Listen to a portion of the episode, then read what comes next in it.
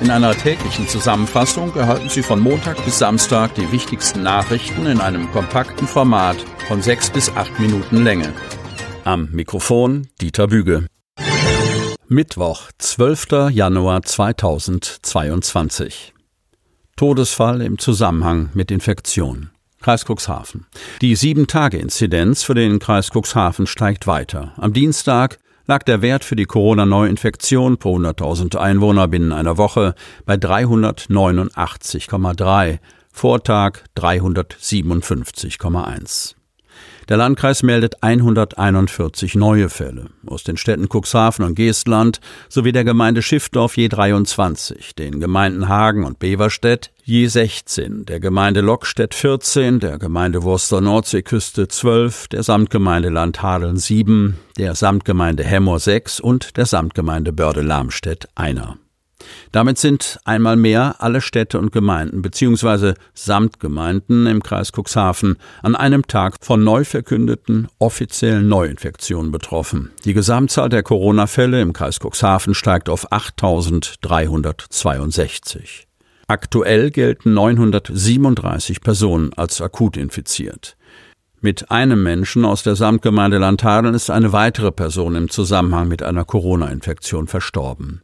Der oder die Verstorbene hatte zuvor intensivmedizinisch behandelt werden müssen. Die Zahl der Corona-Toten im Kuxland ist somit auf 192 gestiegen. Zwei Corona-Infizierte liegen derzeit auf der Intensivstation. Davon muss eine Person beatmet werden. Die Intensivbettenbelegung in Niedersachsen liegt aktuell bei 6,5 Prozent. Die Inzidenz für die Neuaufnahme in Krankenhäusern des Landes beträgt momentan 4,6. Weiter verzögerte Tests auffällig. Kreis Cuxhaven.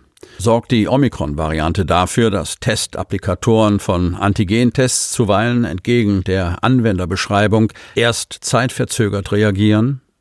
Dieser Verdacht wurde in der vorigen Woche von der Corona-Teststation Kruse-Burkert geäußert, nachdem das Phänomen bei ihnen bemerkt wurde.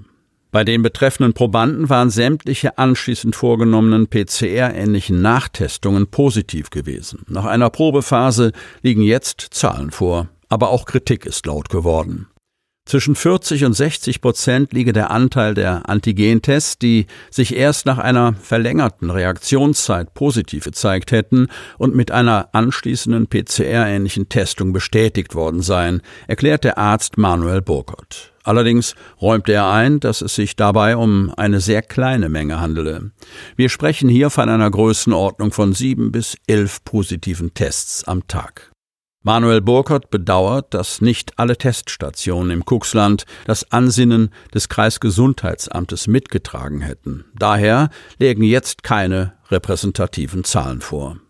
Die eigene Auswertung zwischen dem 3. und dem 7. Januar habe allerdings ergeben, dass es im blauen Container nahe der alten Liebe zu 21 positiven Tests gekommen sei.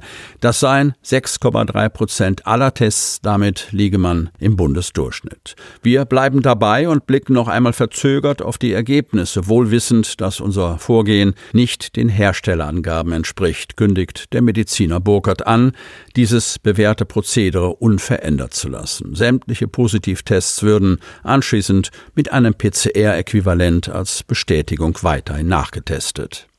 Es gibt noch keine neuen Erkenntnisse oder Herangehensweisen zu diesem Thema, sagt Stefanie Bachmann, Sprecherin beim Landkreis Cuxhaven. Die Empfehlung gelte auch weiterhin zunächst nach der jeweils angegebenen Zeit auf dem Applikator nachzuschauen, aber anschließend nochmal einige Zeit abzuwarten, um dies zu überprüfen, erläutert Bachmann und ergänzt, sicher ist schließlich sicher. Das könne nicht schaden. Es sei allerdings eine Bitte des Gesundheitsamtes und keine Anordnung. Wir haben nicht angewiesen, entgegen der Packungsbeilage zu handeln, betont die Sprecherin ausdrücklich. Ruhe vor dem Sturm in Kliniken des Landkreises. Kreis Cuxhaven. Der Ärzteverband Marburger Bund warnte aufgrund der schnellen Ausbreitung der Omikron-Variante vor einer Überlastung der Normalstationen in Krankenhäusern. Während die Fallzahlen im Kreis Cuxhaven täglich steigen, ist in den Kliniken davon noch nichts zu merken. Bislang verspüren wir, trotz steigender Inzidenz im Landkreis, noch keine beachtliche Zunahme von Covid-19-Patienten, erklärt Katharina Recht, Pressesprecherin der Helios Klinik Cuxhaven. Aktuell befindet sich jeweils eine positiv getestete Person auf Normal- und Intensivstation.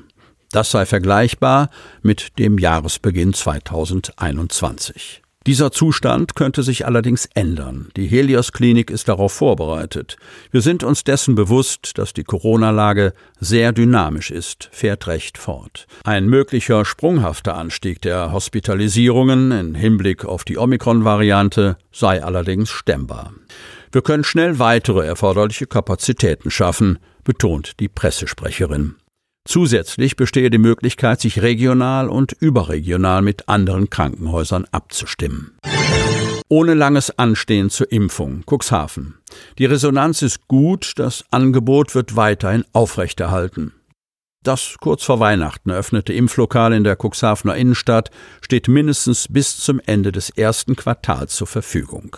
Wer im Kreisgebiet lebt und die Anfahrt scheut, findet nach Angaben der Kreisverwaltung aber auch wohnortnähere Möglichkeiten, um sich gegen das Coronavirus immunisieren zu lassen.